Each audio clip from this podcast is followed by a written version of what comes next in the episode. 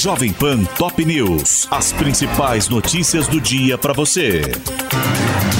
Olá, aqui é Paulo Edson Fiore e estas são as principais notícias de hoje.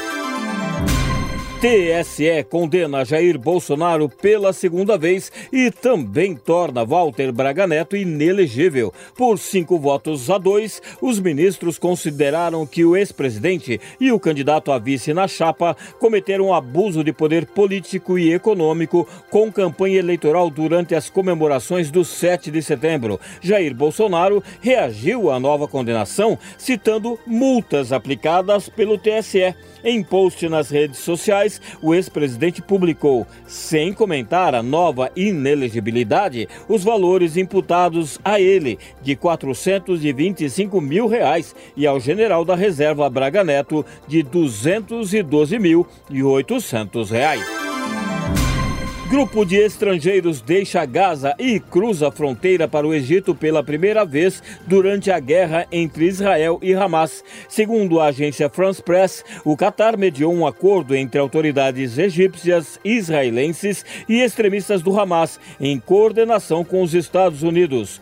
Ontem, Israel atacou o maior campo de refugiados em Gaza. Tel Aviv afirma ter matado ao menos 50 pessoas em Jabalia, que abrigava 116 mil palestinos antes do início do conflito, e diz que todas eram terroristas ligados ao Hamas, incluindo Ibrahim Biari, um dos principais líderes. Ontem, rebeldes Houthis do Iêmen atacaram Israel e anunciaram a entrada no conflito ao lado do Hamas. Em comunicado na TV, o porta-voz militar do grupo, Yahya Sareh, assumiu a autoria de mísseis e drones lançados contra a cidade de Eilat e interceptados por Tel Aviv e afirmou que outros virão para ajudar os palestinos na vitória. E os Estados Unidos sugeriram controle internacional temporário sobre a faixa de Gaza após a guerra entre Israel e Hamas. O secretário de Estado norte-americano, Anthony Blinken, disse que avalia uma série de possibilidades em caso de derrota do grupo extremista, mas descartou que Tel Aviv venha assumir o governo do enclave palestino. Nesta terça-feira, último dia da presidência do Brasil no Conselho de Segurança, um dirigente da ONU disse que há genocídio em Gaza e renunciou ao cargo. Craig Morkiber, do escritório do Comissariado para Direitos Humanos em Nova York, afirmou que o ato é um protesto contra a própria organização, que, segundo ele, parece impotente para interromper o que acontece diante dos próprios olhos. Flávio Dino reafirma que as Forças Armadas não atuarão nas ruas do Rio de Janeiro. O ministro da Justiça afirmou que, em reunião com José Múcio da Defesa, ficou acertado que militares trabalharão em portos, aeroportos e fronteiras terrestres para ajudar a conter a onda de violência no estado. Lula sanciona a lei que prevê pensão a órfãos de vítimas de feminicídio. O presidente também sancionou outro projeto que proíbe a concessão de guarda compartilhada ao pai ou à mãe quando houver indícios que apontem riscos de violência doméstica ou familiar.